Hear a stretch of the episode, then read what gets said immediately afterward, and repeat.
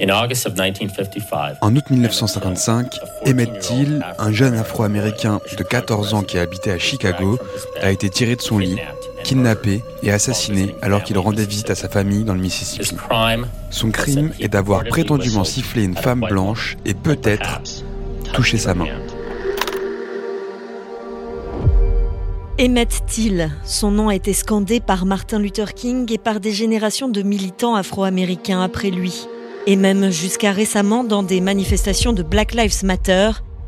Emmett Till a été la victime d'un meurtre ultra-violent et raciste qui a fait basculer l'Amérique des années 50 et hante toujours le pays aujourd'hui.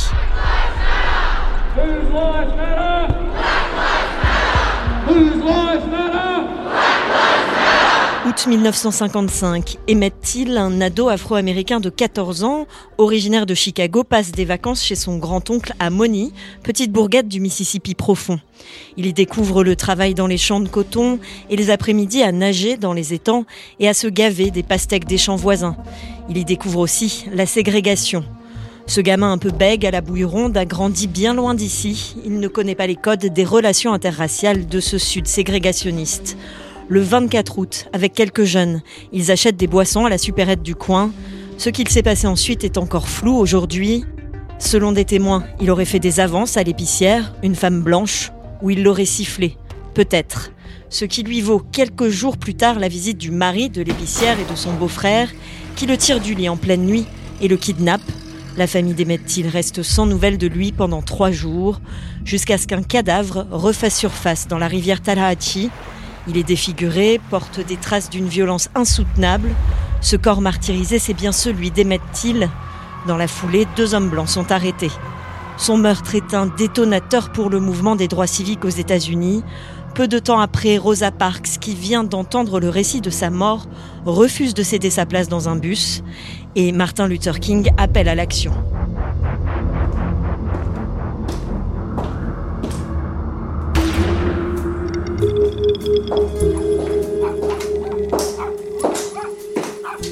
Histoire criminelle d'Amérique.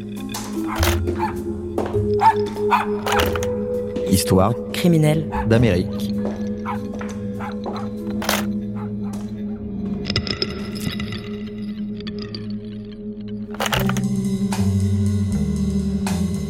L'affaire Emmett Till est le cinquième tome d'une collection qui décrypte les États-Unis à travers ses grandes affaires criminelles.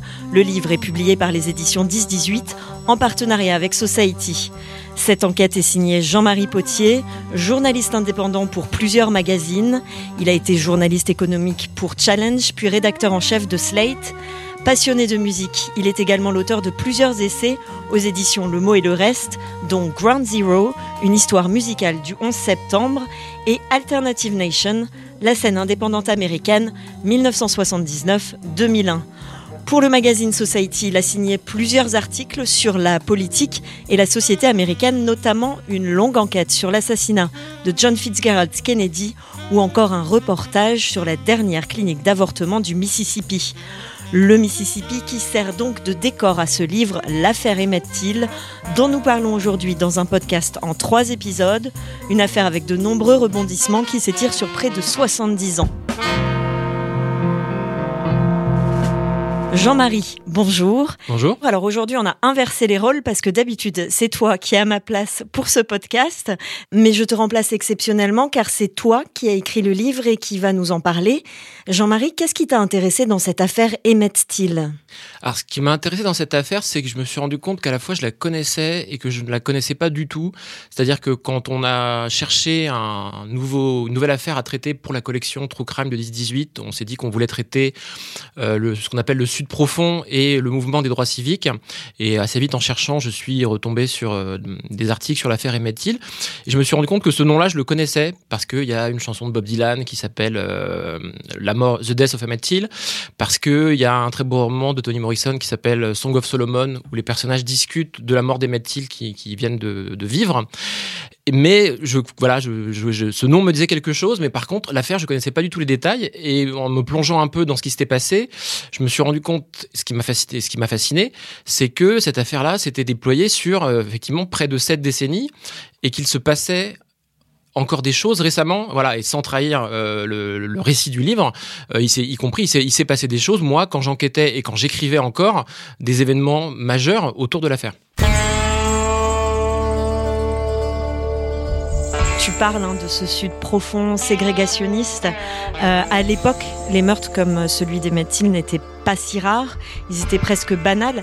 Qu'est-ce qui, dans cette histoire, a fait qu'elle est devenue celle de trop? Vraiment un catalyseur, un détonateur pour le mouvement des droits civiques Ce qui fait qu'elle est devenue celle de trop, c'est déjà quand même qu'elle marque un, retour de la violence. Enfin, la violence n'est jamais partie dans le Sud, mais en tout cas, un, retour de la violence euh, sur, la, scène nationale, on va dire, du, Sud profond, au sens où euh, les années, euh, donc le meurtre se passe à l'été 1955, et les années précédentes, euh, les, organismes qui comptabilisaient les lynchages, parce que ça existait à l'époque, n'en comptabilisaient plus euh, dans le Sud. Et donc c'est un retour après 3-4 ans sans lynchage de cette forme de violence-là dans le sud. Donc ça c'est une des premières causes. Une des deuxièmes causes bien sûr c'est quand même l'identité de la victime euh, qui est un adolescent donc de 14 ans qui n'est pas un enfant du sud qui est un enfant du nord donc de Chicago d'une région où évidemment il y a du racisme mais où le système de la ségrégation ne règne pas.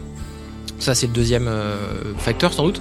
Il y a un facteur médiatique qui fait qu'il euh, y a eu notamment des photos extrêmement choquantes du cadavre d'Emmett qui vont être publiées par la presse noire assez vite et qui vont euh, bah, beaucoup circuler et être beaucoup vues et déclencher une mobilisation.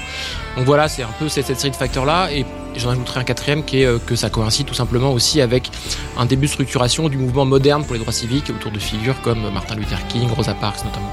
Rosa Parks tells us There's always something we can do.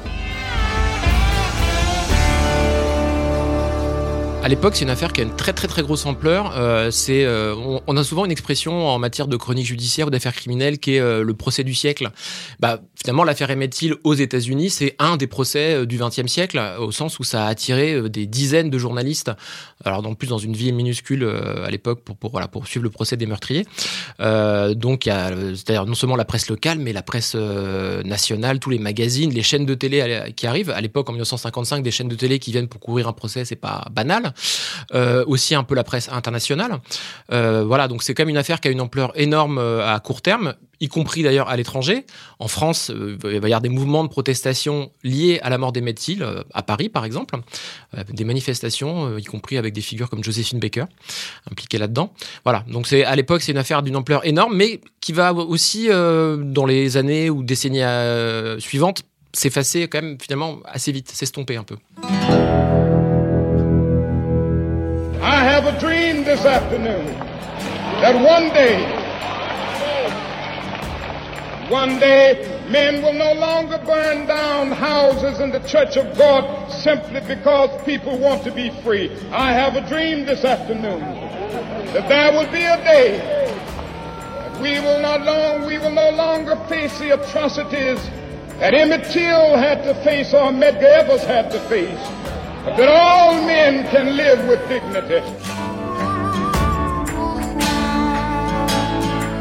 Jean-Marie, on croise dans ton livre des grandes figures historiques euh, qui ont donné un écho important à l'affaire, mais il y a aussi Mamitil, la mère d'Emmet, qui est devenue porte-parole d'une cause. Quel rôle elle a joué, euh, Mamitil elle a joué un rôle très important et d'ailleurs qui lui vaut aujourd'hui d'être souvent citée parmi les, femmes importantes, les militantes importantes du mouvement des droits civiques, justement aux côtés de Rosa Parks ou aux côtés de Coretta King, la, femme de Martin Luther King.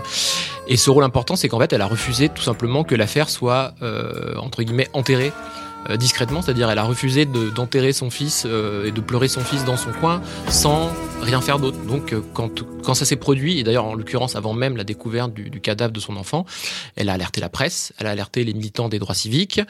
après la mort de son fils, elle a réclamé un, enterrement cercueil ouvert pour que tout le monde voit bien le cadavre, voit bien à quoi son fils ressemblait. donc voilà, donc elle a vraiment joué un rôle essentiel pour que l'affaire soit médiatisée et que les, les, les responsables soient poursuivis. Justement, cette scène assez incroyable où elle fait ouvrir le cercueil de son fils, ce qui a aussi permis d'avoir les photos qui ont circulé dans la presse. Elle t'a été racontée par Ted Chao, qui est un militant des droits civiques. Son corps était tellement méconnaissable au moment où ils l'ont sorti de l'eau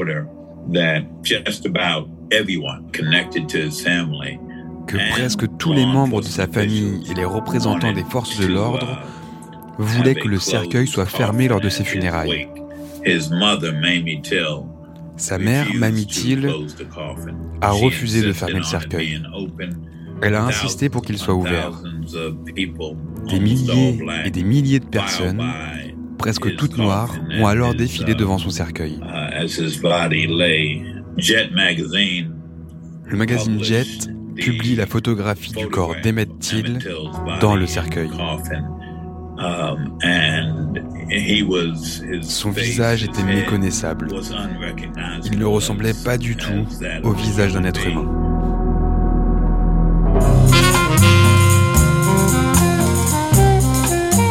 Le cadavre d'Emmett Till va être au cœur de longues discussions pendant des décennies et toute l'affaire. Hein. Emmett Till, c'est ce qu'on va voir avec toi dans l'épisode 2 de ce podcast.